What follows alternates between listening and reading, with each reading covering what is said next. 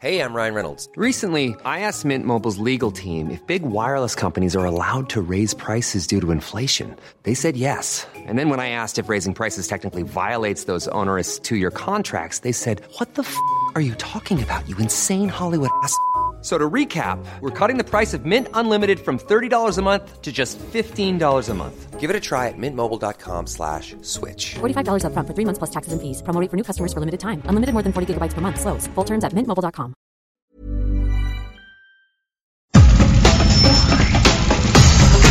Nada más por convivir. Política, cultura y ocio. Con Juan Ignacio Zavala y Julio Patán. Aquí iniciamos.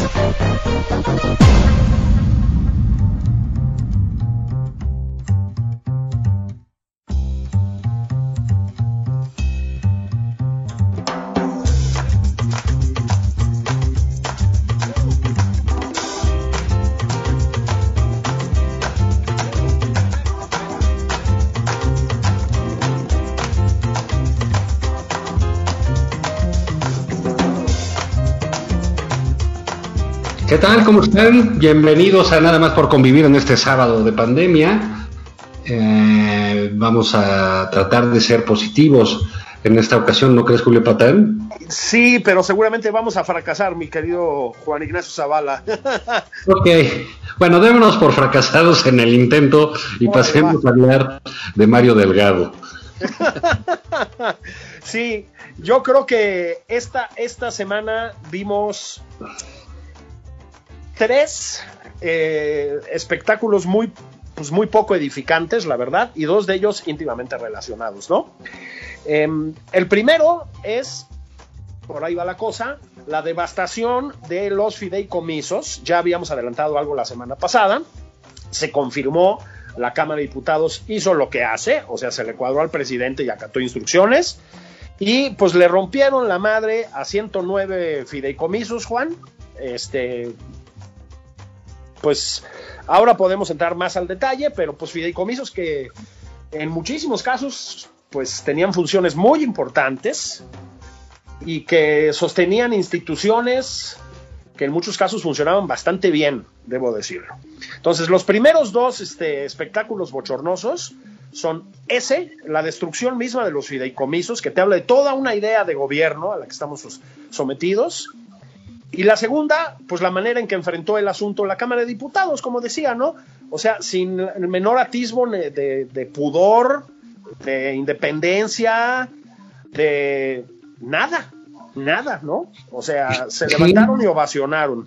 Sí, fíjate que yo, mm, tenía tiempo, estaba yo tratando de recordar, eh, tenía tiempo que no se veía estas mayorías, bueno, primero aplastantes, ¿no? Tipo PRI, tipo el PRI viejo, ¿no? Ese, ese eh, PRI este que generó eh, tanta sorpresa en el mundo de cómo era, cómo actuaba y cómo eran todos los hombres del presidente en una masa amorfa y acrítica, ¿no? Que se juntaba en, la Cámara de Diputados. Y creo que en esta ocasión vimos un nivel de subordinación y de abyección.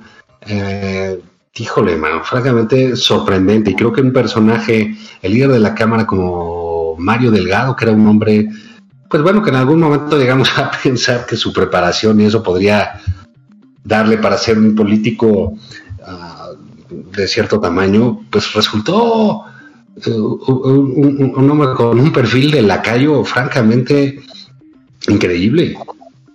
Evidentemente, cuando hablamos de, de la actitud, este, pues eso, o sea, obsecuente, agachona de los diputados, no estamos hablando en este caso de los de oposición, sino por supuesto, pues de toda la bancada morenista y anexas, ¿no, Juan? O sea, los morenistas y sus primos, ¿no? Ya sabemos que están por ahí los amigos del PT y que, y que ahora se llevan a toda madre con ese, pues ya no sé ni cómo calificarlo, ese nido que es el Partido Verde, ¿no? Que también se prestó a esta, a esta, a esta atrocidad.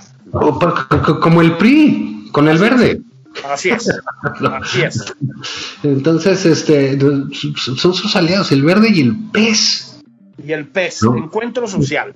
Sí, entonces yo, yo sí pienso que caray, más, o sea, creo que lo, de los fideicomisos es muy grave, ¿eh? Yo, yo pienso que todo este asunto de la decisión de la Corte la semana pasada, y los juicios sí, los juicios no, todo esto viene para acá la consulta, viene para acá la pregunta, y que si la Suprema ya eh, vale gorro y que si ya no tenemos ahora, no, que aparte no lo creo, pero sí quiero decirte que la gravedad de lo, es, lo de los fideicomisos, ¿eh?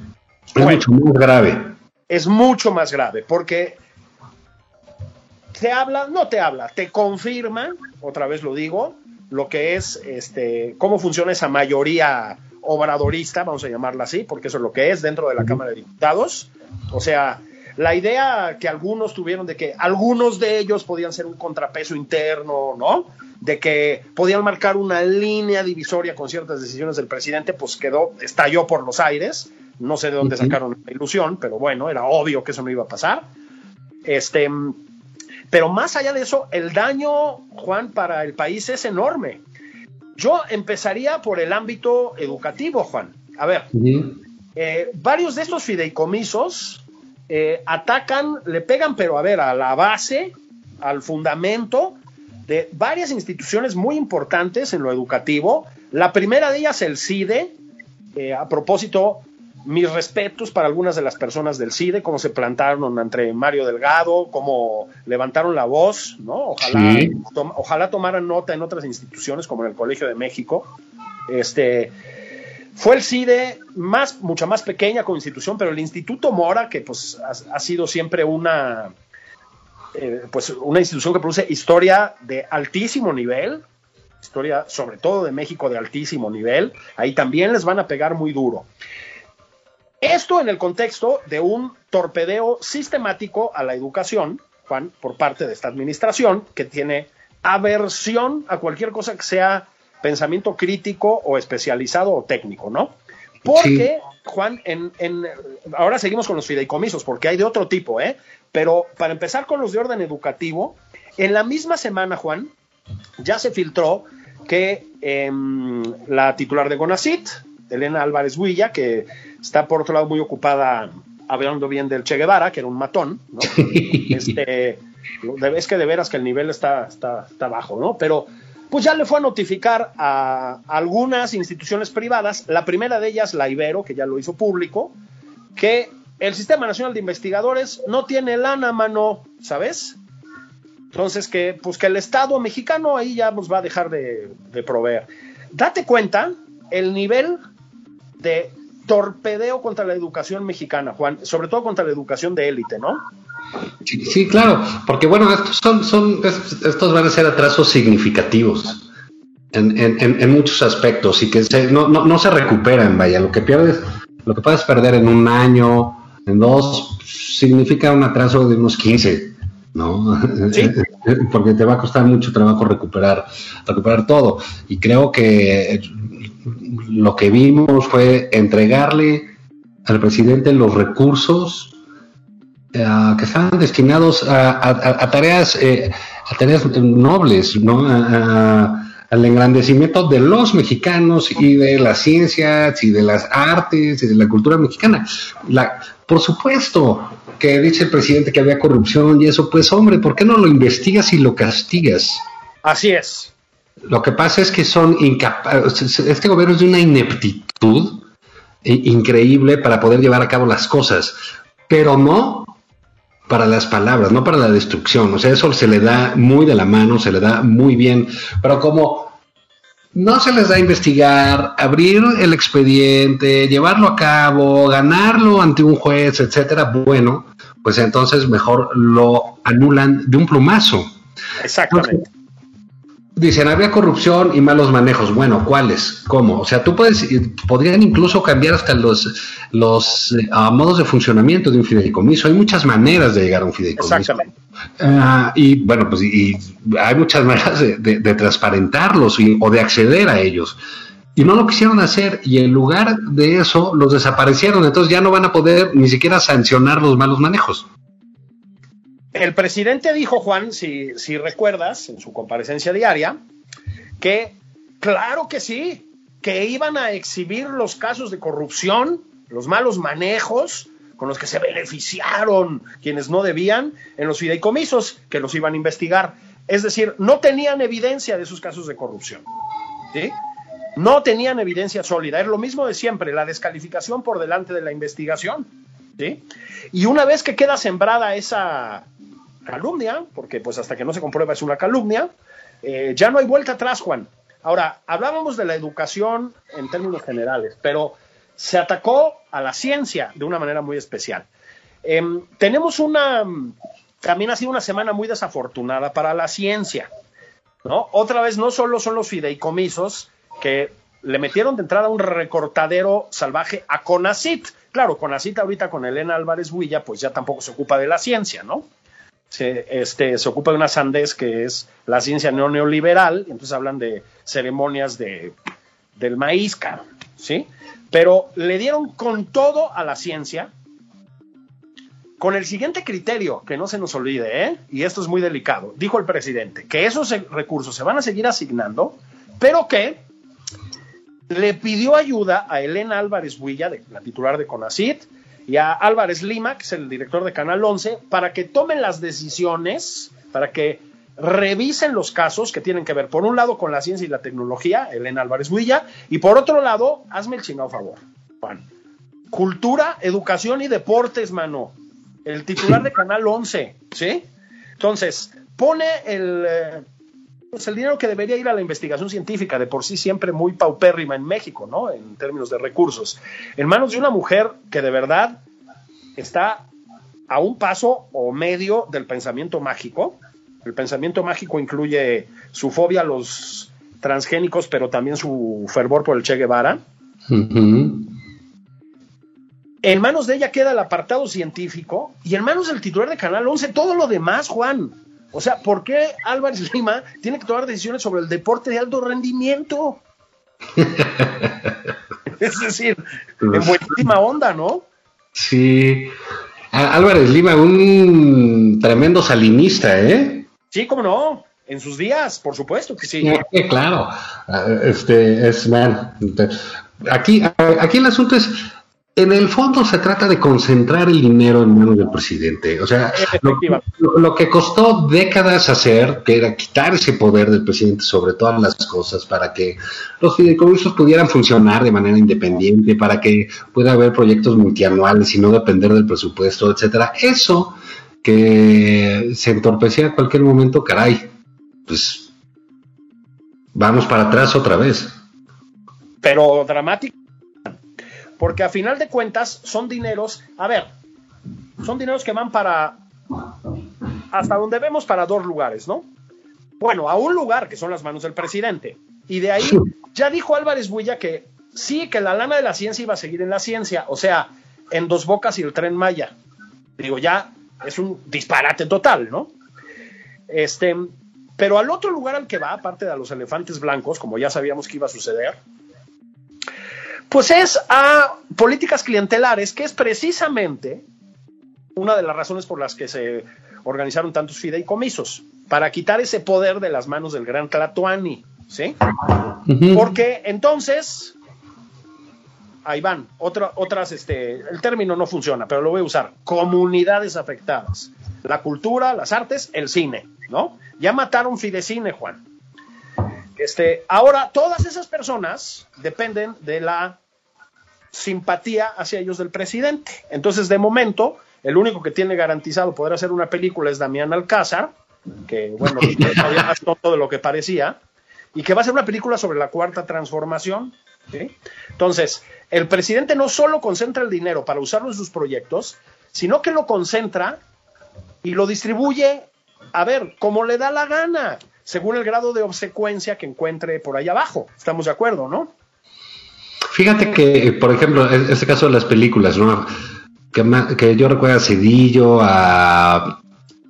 Por ejemplo, Cedillo, Calderón, no recuerdo si a Fox, porque tampoco es que vea mucho cine.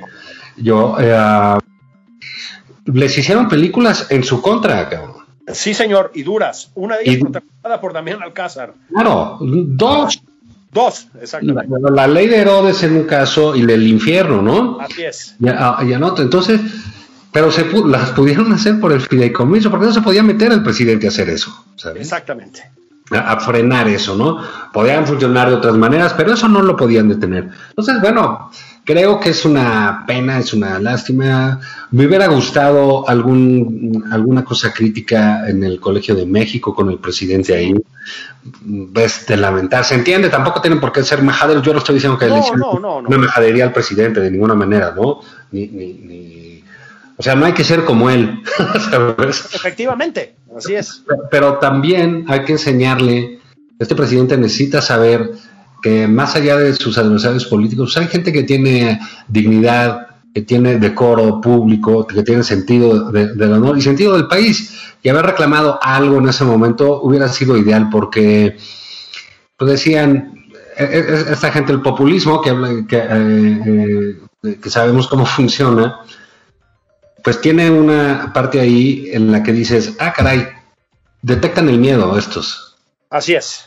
Y entonces al que le tiene miedo, no es que lo perdone, no es que lo hagan, lo golpean más. Lo golpean más, es correcto. Y, y hay un, a- había un viejo, eh, pues hay dichos de esos, ¿no? Este, en, en- en ese sentido. Y creo que eh, si no hay una posición firme, como decías que hubo en muchos casos del CIDE, en artículos, etcétera, pero no, no le llegan al presidente, el presidente los desprecia, que si hubiera sido ahí, pues bueno, mira, para que aprendan cómo es la cosa con él, para que vean que mientras más ah, eh, para él pegarles tiene mucho sentido, ¿no? Pues es. dijo que tenían que investigar Sí, la corrupción. la corrupción, que porque ellos no habían investigado y había faltado, les dio una lección.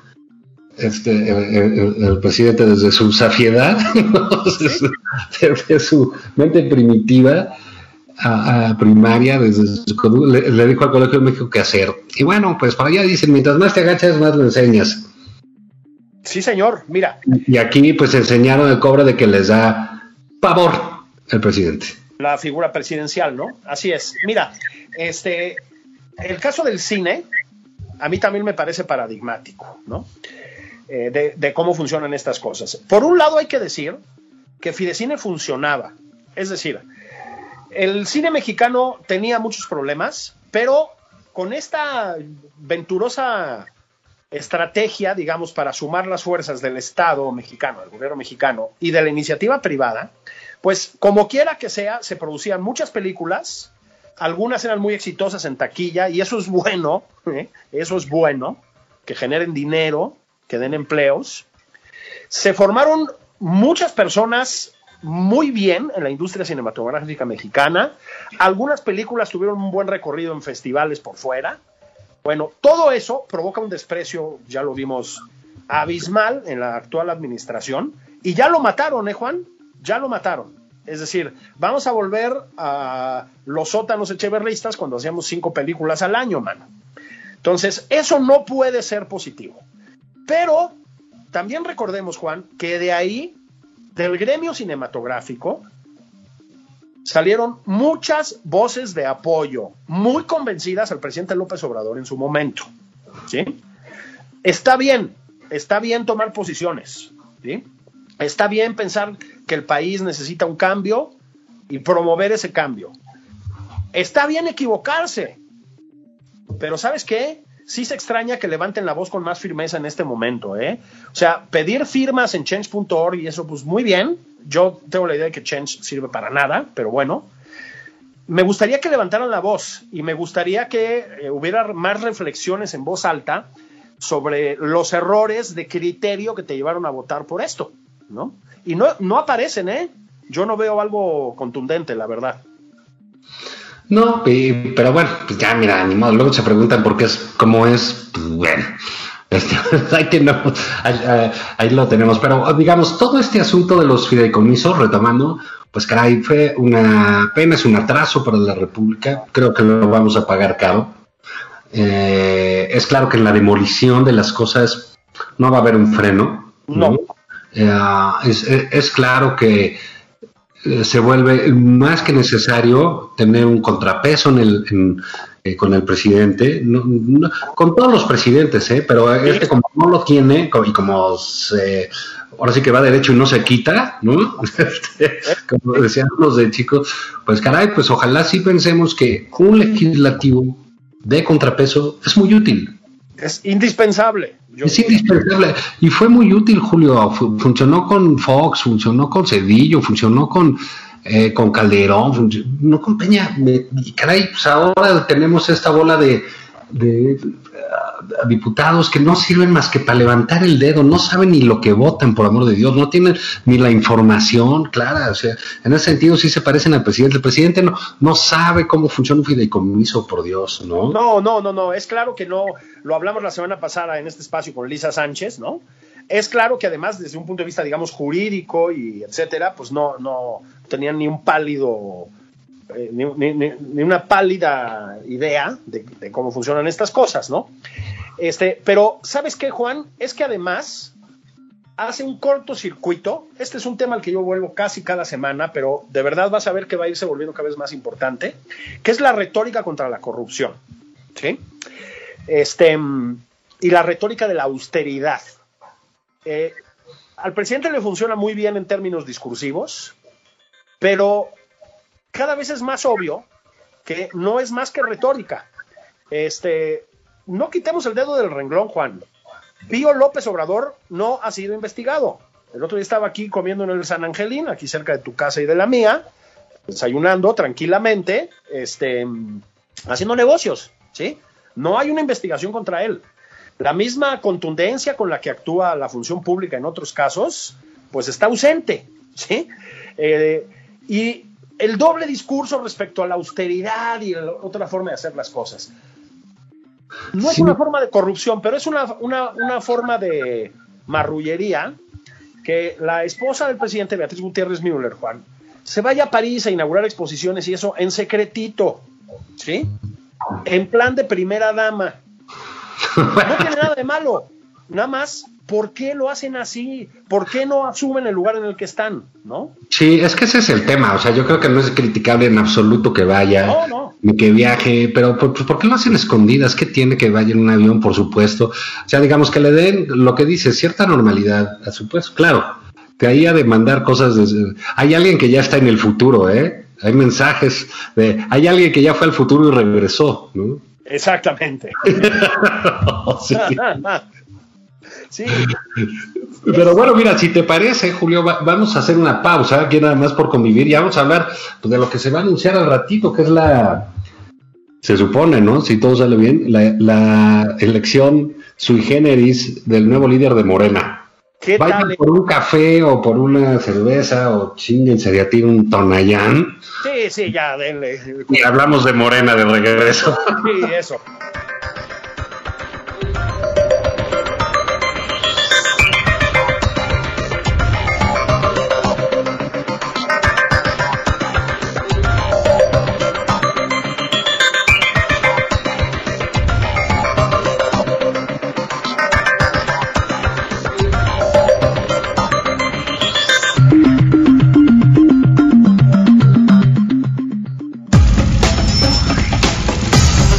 Esto es Nada más por convivir.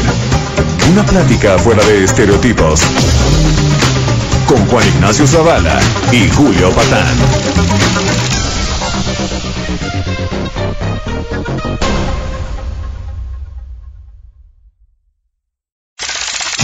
Estamos de regreso en Nada más por convivir. Aquí Juan Ignacio Zavala y Julio Patán.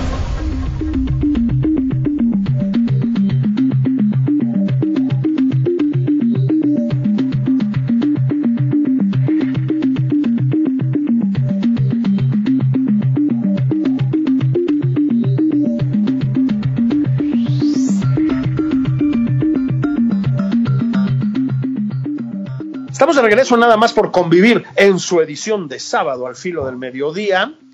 Estamos platicando mi camarada Juan Ignacio Zavala y yo. Hablábamos de la, en la primera parte de este espacio, que es de todos ustedes.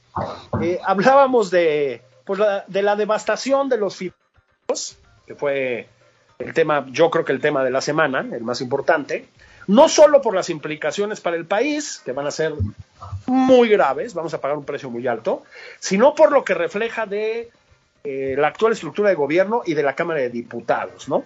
Este, las últimas dos semanas hemos tenido evidencias pues bastante perturbadoras de cómo funcionan lo que se supone que iban a ser los contrapesos en este régimen, que es la Cámara de Diputados, no sé por qué alguien pensó que iba a ser un contrapeso, pero bueno, y la Suprema Corte. Pero más allá de eso, Juan, hay otro asuntito que trae ahí atravesado el cuarto transformacionismo, que es la elección, ya lo adelantabas antes de irnos a pausa, de el dirigente de Morena, ¿no? ¿Qué tal el tiradero de lodo? Mira, yo creo que es de, las... Y mira que he visto cosas, ¿no? Porque los partidos, y bueno, yo estuve en uno, pues se ven uh, cualquier cantidad de cosas asombrosas, pero creo que el, el, desorden ahora sí que viene de, de antes, ¿no? Porque, caray, les ordenaron dos veces que hicieran la elección conforme a su pues a sus reglas, a sus normas, y no lo hicieron. No lo hicieron, les valió. Toda la autoridad determinó en agosto, ¿sabes qué? Pues ya tienes que elegir a tu presidente.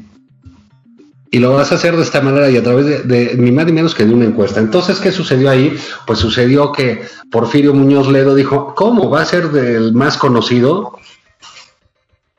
Pues ahí les voy, ¿no? Exactamente. Yo nada más tengo 150 años en la política, ¿no? Y, y bueno, pues al parecer estaba muy bien colocado. Eso se lo anuncian hoy. No, no, no sé cómo hayan sido los filtros que y fueran a usar las encuestadoras para, para, para determinar al ganador, pero digamos, se desató una verdadera eh, madrista colectiva en Morena, ¿no? Eh, de entrada ya el primer damnificado este, fue Gibran, que al parecer va a tener que regresar a trabajar.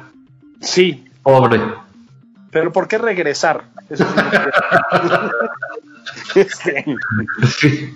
Oh, bueno, ¿por qué trabajar si no lo he hecho? Pero bueno, digamos, fue así como que eh, en, en, en, parte de este cochinero que fue esta elección y este movimiento, pues bueno, resultó eso. Luego Mario Delgado, ¿no? Jugando con no dejar el, su puesto en la Cámara para seguir este, posicionándose. Uh, Porfirio Muñoz Ledo este, dando mucho de qué hablar, ¿no? Un, político hábil. Yo escribí ayer en el financiero un poco. A mí es un personaje que, uh, que me cae muy gordo, ¿no? ¿no? No me gusta nada. Pero tengo que admitir que es un político brillante, que ha sido un político muy astuto, o sea, no solo es inteligente y talentoso, también tiene habilidad y astucia para saber este, moverse. Tiene una desgracia personal, que es que nunca fue presidente de México. Yo me imagino que tuvo que apoyar a Fox y luego a López Obrador y con lo soberbio que es Porfirio de haber dicho, ¿por qué? Yo tengo que apoyar a estos ignorantes, este, rupestres, ¿no? Entonces, siempre le tocó estar abajo de esos líderes. Pero fuera de eso, se ha movido de una manera brillante. Cuando fue senador en la época de Salinas, él solito traía al PRI a sombrerazos. Así es. Eh, eh, lo ha sabido hacer ahorita, es de los pocos que le ha puesto un paro al presidente de la República. Es correcto. Uh, creo que si él gana, pues va a ser de los pocos políticos que va a haber presidido tres partidos antagónicos, el PRI, el PRD y Morena. Y Morena, así es. O sea, nada más le va a faltar el PAN, y eso porque no quiso. sí. sí. Absolutamente. Y además, ¿sabes qué? Un, un político, pa parece menor lo que estoy diciendo, pero yo creo que no lo es, y sobre todo en este contexto, un político culto, sí. ilustrado, leído, tipo con profundos conocimientos en un plano intelectual, digamos. Este, lo digo porque también eso hoy, Juan, está muy devaluado. ¿sí? Eh, está hasta mal visto, digamos. Claro. Sí, sí, sí, sí, está mal visto ahí. Digo, eh, el, un político profesional yo creo que es él. Es correcto. Es correcto. Como y creo... pocos, ¿eh? Como un poco como el jefe Diego, es decir. Exacto. Y, y, y, son, al, al, final te das cuenta que son verdaderamente uh, eh, útiles. Claro. Para la patria, porque saben, porque conocen, porque tienen, son los que saben poner un freno, una cosa, caray. Pues ve la diferencia entre él y Mario Delgado es que saben negociar. Yo, una de las cosas, a mí, a mí que Porfirio acabe como presidente de Morena, me parece bien en un plano y muy mal en otro. Y es el, el plano en el que me parece mal es que en la Cámara, como ya dijiste, estaba teniendo un papel importante, él sí, como contrapunto. Sí levantó la voz varias veces, sí se agarró con sus compañeros de ruta o sus supuestos compañeros de ruta. También es importante porque lo otro, pues es esa obsecuencia de la que estás hablando, ¿no? O sea, se, se, se va una voz, pues más o menos autónoma, por lo que sea, ¿no? Por las razones que sean. Pero eh, también creo que es bueno darle seguimiento a lo que va pasando en Morena, porque es un reflejo del desastre y el tiradero que es eso. A ver, ¿quiénes estaban en la, en la carrera? A ver, Gibran, bueno, Gibran yo creo que realmente nunca tuvo posibilidades. Este. eh, es demasiado joven, no creo que tenga suficientes alianzas, no creo que haya construido suficientes redes, etcétera, ¿no? O sea, yo creo que no, no sé si le ganó la soberbia, o como decía yo la semana pasada, también tuvo cierta inteligencia para hacer ruido con eso y probablemente negociar otras cosas por otra parte, no lo sé, ¿no? Que es un tipo Mm. inteligente, Gibran, ¿eh? Este, eso no lo podemos negar. Pero bueno, Mario, pues moviéndose de la izquierda moderada a ya no sé qué, De la izquierda caviar al radicalismo barato, ¿no? Sí, o sea, una cosa rarísima, la verdad que yo no entiendo. Eh, Jade Cole dando patadas de ahogado mientras sigue celebrando a torturadores cubanos en las redes sociales y esas cosas, y además con también con altas sospechas de corrupción encima. Híjole, Juan, es, es un páramo también. O sea, si no se mete Porfirio ahí, verdaderamente los cuadros eran lamentables. Sí, por eso te digo, al final, al final, la gente pone su esperanza en un político profesional como él. Es Sí, exactamente. un hombre que tiene, eh, digamos, que lo mismo defendió a Díaz Ordaz que a López Obrador, ¿no? O sea, en ese sentido es un periodista cabal, así son, ¿no? Sí, sí, sí, sí, sí. Tiene esa capacidad. esa Había realizado yo una entrevista de hace varios años con él, donde decía que, que su mayor virtud fue, hablaba ya en pasado, este, la voluntad de, de hacer cosas importantes, de aparecer en la historia. Ajá, sí. Es- y cuando ves esa visión, cuando eh, lo que él se mueve y cómo se movió y cómo, cómo ha hecho, siempre ha sabido estar en el lugar correcto en el momento correcto. Ha sabido taparse, ha Así sabido salir, ha sabido torear, ha sabido hacer todo en el momento adecuado. Y eso pues te habla de un talento pues realmente eh, ah, pocas veces visto. ¿Sabes qué sobre todo, Juan? Eh, que hablar de un político profesional es hablar de manera natural de una persona que negocia. ¿Sí? Sí. La política es negociación, en grandísima medida. Y eso es lo que ya no está pasando en este país. ¿sí? Ya no hay negociación. Todo es una cosa de carro completo y de arrasamiento por mayoría, por mayoría brutal. Brutal, Juan. Entonces, sí se, se echa de menos aquel tipo de figuras políticas. Yo creo que otro que tiene algo de eso es muchísimo más joven, ¿no? Este, tal es Marcelo Ebrard, que por algo también tiene tantas funciones dentro del aparato de gobierno. Sí, mira, bueno, pues no olvidemos que Ebrard es de la escuela priista. Claro, Fue, fue priista, también fue salinista, fue, o sea, digamos, el PRI es esta escuela de cuadros políticos, entre ellos López Obrador, así es. Manuel, o sea, Manuel Bate. Ahorita hay es la época del priista, ¿no? De, de- sí están de regreso, en otro lado, pero están de regreso. Es correcto. Eh, Pero creo que a diferencia, o sea, creo que lo que dices de Marcelo, que es correcto, es un político hábil, profesional, astuto, buen negociador, eh, conocedor de políticas públicas, este, egresado del Colegio de México, ciertamente Sí. también. Pero la, la diferencia ahí es que Marcelo es muy malo en público, hablando a cuadros. O sea, Porfirio es de esos que, que, que venían de la oratoria, ¿no? Ah, sí, completamente. Es histriónico el buen sentido. Le gusta del discurso, le gusta y eso lo va a hacer también un tipo muy potente, ¿no? Sí, Es- digamos, yo entiendo que la oratoria haya caído en, en- en desuso, ¿no? Pues es una cosa hasta cursi, podríamos decir. Pero eh, el- lo que sea convencer, disuadir, persuadir, etcétera, eso sigue vigente. así es. Insisto, son principios de negociación, a final de cuentas, ¿no? Sí. Entonces, bueno, pues estamos esperando a ver quién manda en Morena, ¿verdad? De aquí para el Real. Este, eh, creo que fue otro de los temas importantes esta semana, Juan, porque pues lo que pasa en es, iba a decir en ese partido, pero es que parte del problema es que tampoco es un partido en el sentido ortodoxo, ¿no? No, pues es un movimiento, ciertamente, ¿no? O sea, no, no, no- Ahora, yo ya no sé si los partidos así en el sentido ortodoxo van a servir de algo. Eh, eh, hay que preguntárselo, efectivamente. Van a ser como Morena plataformas electorales nada más, ¿no?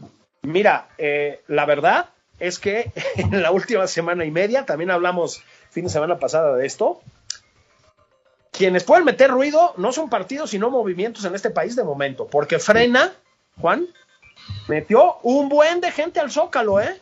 Sí, sí. sí. De un buen, cosa que nos sorprendió a nosotros mismos, o sea, por lo menos a mí. Metieron un buen de gente al Zócalo. Fue una manifestación bastante concurrida, ¿sí?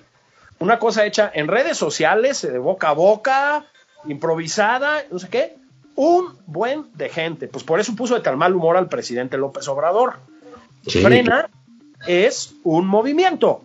Es literalmente un movimiento. Es decir, este, es una cosa que no tiene base fija, pues. ¿sí? Sí. Ni siquiera las tiendas de campaña, ¿no? Pero, este, pero ya lo La tienda voladora. Pero bueno, este, hablábamos la semana pasada de esto. Le brotó un movimiento al presidente. Es lo que está funcionando en este país. El PAN, incluso Movimiento Ciudadano, ya no digamos el PRD y el PRI, de momento no se hacen notar, ¿eh, Juan? No, no, no, no, no, no, ni, creo que vaya a pasar mucho en ese sentido, pero sí, digamos, va a haber eh, liderazgos este, que vayan a salir de otro lado, sin duda. No, ya también por ahí empezó, digamos, hablando de la derecha, ahorita que se frena, ya también salió la, la Coparmex a decir que va a tener eh, un movimiento a favor del sí, ¿no? Con muchas organizaciones civiles. Y en fin, pues son, son eh, ahora sí que parafraseando a, a, a Monsiváis, pues crónicas de una oposición que se organiza, ¿no? Absolutamente. Y, y yo creo que van a salir cosas de ahí también. Sí, sí, sin duda. Y, y- y tampoco doy por muerto al PAN, por ejemplo, ¿eh? O sea, no, No. me parece. Es decir, sigue teniendo músculo y sigue teniendo cosas y sigue teniendo capacidad de organización. Sí, sí, y ahí está, este, digamos, para cuando despierte, ¿no? Si decide despertar, pues Sí. tiene su, tiene su poder, ¿no? Porque pues es una fuerza política, pues estructurada alrededor del país, ¿no? Absolutamente. Es decir, no, no es que sea una situación desesperada, pero tiene. En efecto, estamos en la era de los movimientos, me parece a mí, ¿no? Eh. O sea, sí hay que entender que la forma de hacer política en democracias este, ya es otra cosa. Ya es otra cosa. El sistema partidista de los años 90 y todavía principios de los 2000 no está jalando. Pero no está jalando aquí y no está jalando en España y no está jalando en Francia del todo y no Sí, está sí. jalando en Europa Oriental en varios países, en Polonia, en Hungría, ¿sí? Sí, Eh, sí, y- sí, esas fuerzas se han ido consumiendo. Oye, y dándole una vuelta también a otra cosa en la semana, ¿cómo viste, cómo ves las cosas en Estados Unidos, no? Bueno, justo iba yo para allá, ¿no? Eh, hay que preguntarse en qué, en qué medida el trumpismo, o sea, llamarlo así, el agente naranjismo, este, no es una especie de movimiento incrustado en el Partido Republicano. Eh, Trump básicamente se adueñó del Partido Republicano.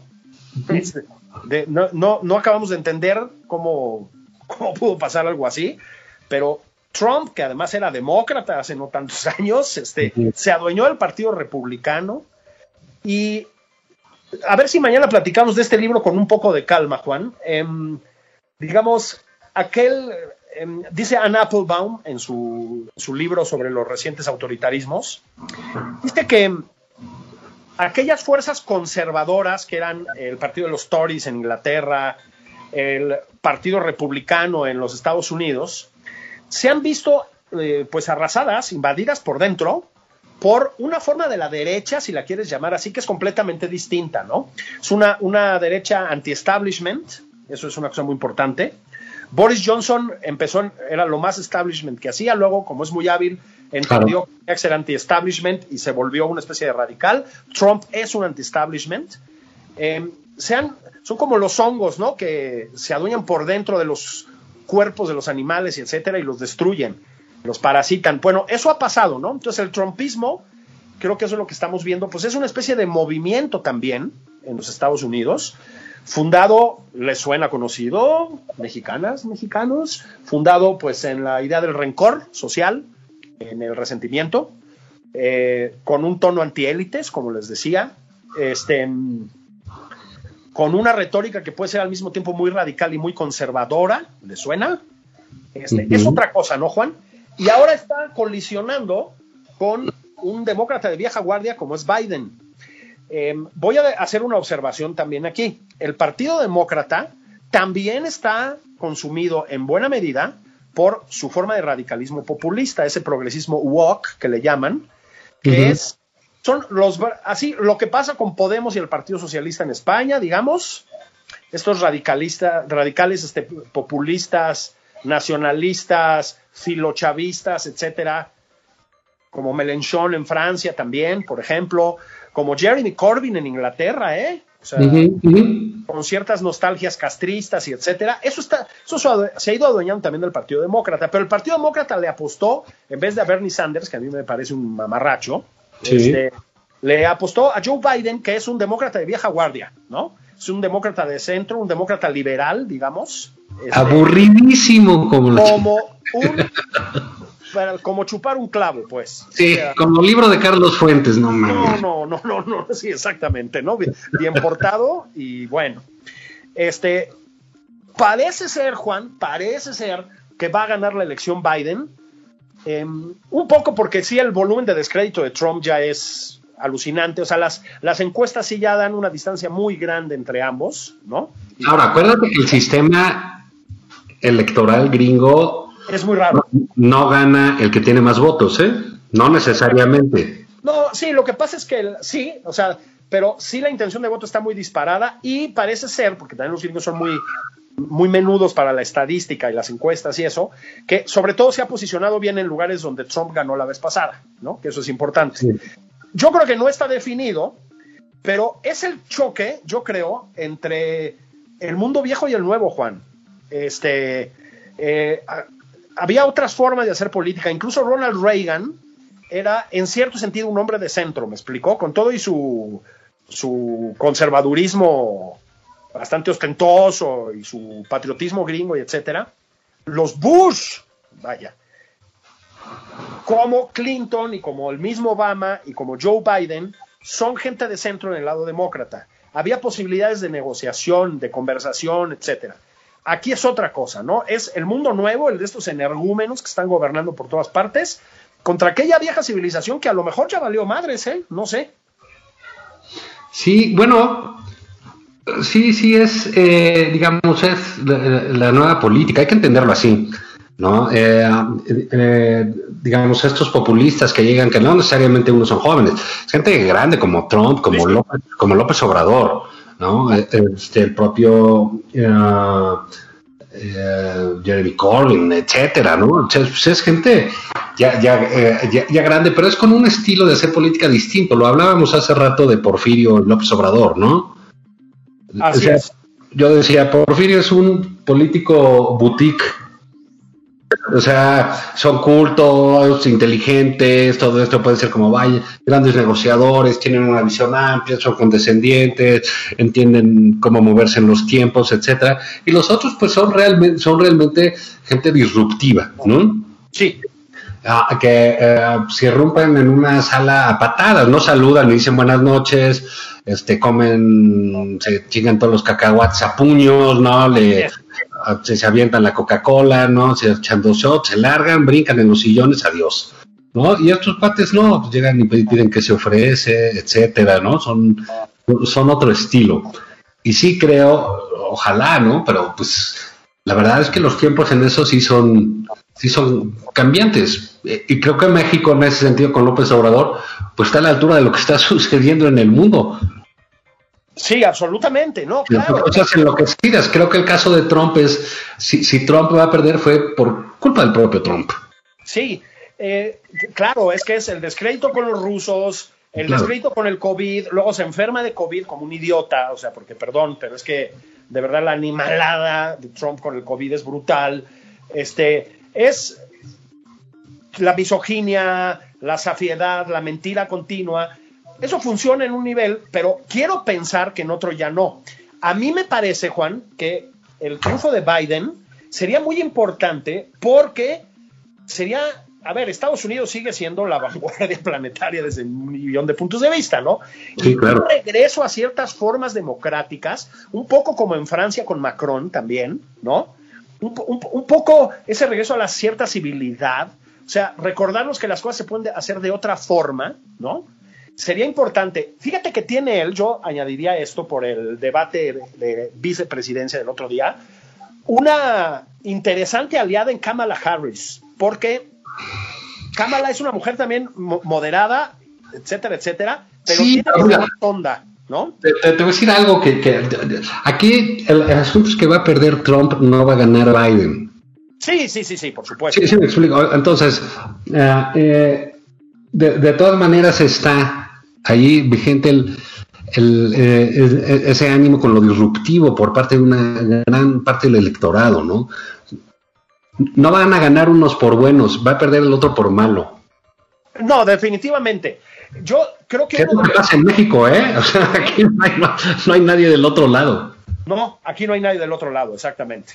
Pero mira, es que esto, esto claro, es un tema hasta para un programa completo, ¿eh? Es que a final de cuentas, Juan, lo que luego se pasa por alto en todos estos análisis que se hacen y hacemos sobre los populismos y tal, es que a una parte muy importante de la población del planeta Tierra le gusta el autoritarismo. Sí, ¿Sí? claro. Sí, sí, sí, sí, sí. la sensación de unidad, ¿no? Este, las recetas fáciles, el mundo simplificado. La El enemigo. a final de cuentas, pues es compleja, es decir, requiere escuchar al otro, debatir ideas sofisticadas, complicadas, meter matices y tal. Puta, a veces lo simple, pues, vende más, ¿no? Y yo creo que estamos en, en una, una época de auge de la simplonería. Sí, claro, porque pues es más simple decir aquel tiene la culpa, ¿no? Exactamente. Que, que tratar de elaborar este ah, un proyecto, un desarrollo que elimine tal o cual problema, ¿no? Entonces, eso, digamos, a ver cómo sale en los Estados Unidos, ya hablaremos de eso. Ahora sí que bien, en su momento, como viene, ¿no? Por supuesto que todos estamos eh, esperando en algún lado de- del mundo que Trump pierda, que se vaya y que si ya pierde ese cuate, pues puede haber algún síntoma de regreso a la normalidad en el mundo. Es, es que exactamente, ¿no? Exactamente. Y yo repito, ¿no? Biden es una fórmula ya muy vieja y muy probada, y además de las aburridas, ¿no? Hay que decirlo.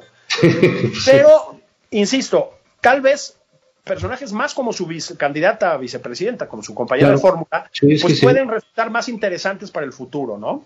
Sí. Más, Sí. más ágiles, más provocadores, más, eh, pues con más swing, ¿no?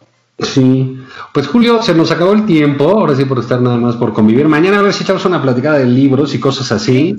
Vamos a tener, vamos a platicar también con Pablo Ferri, que hizo este podcast de la lista. Así es. Está muy interesante. Y bueno, pues será un buen dominguín. Por lo pronto, pues ya sábado de De Caguamón. caguamón y, tequilazo. Cuídate, Julio. Un abrazo. Abrazos, Juan, abrazos a todos.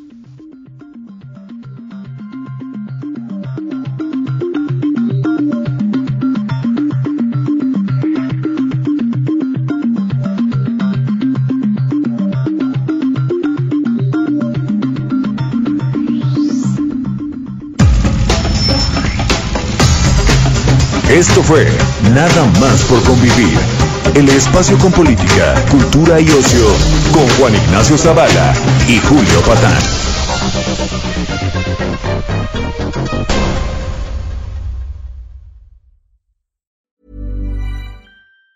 Planning for your next trip? Elevate your travel style with Quince. Quince has all the jet setting essentials you'll want for your next getaway, like European linen, premium luggage options, buttery soft Italian leather bags, and so much more. And it's all priced at 50 to 80% less than similar brands. Plus, Quince only works with factories that use safe and ethical manufacturing practices. Pack your bags with high-quality essentials you'll be wearing for vacations to come with Quince. Go to quince.com slash trip for free shipping and 365-day returns.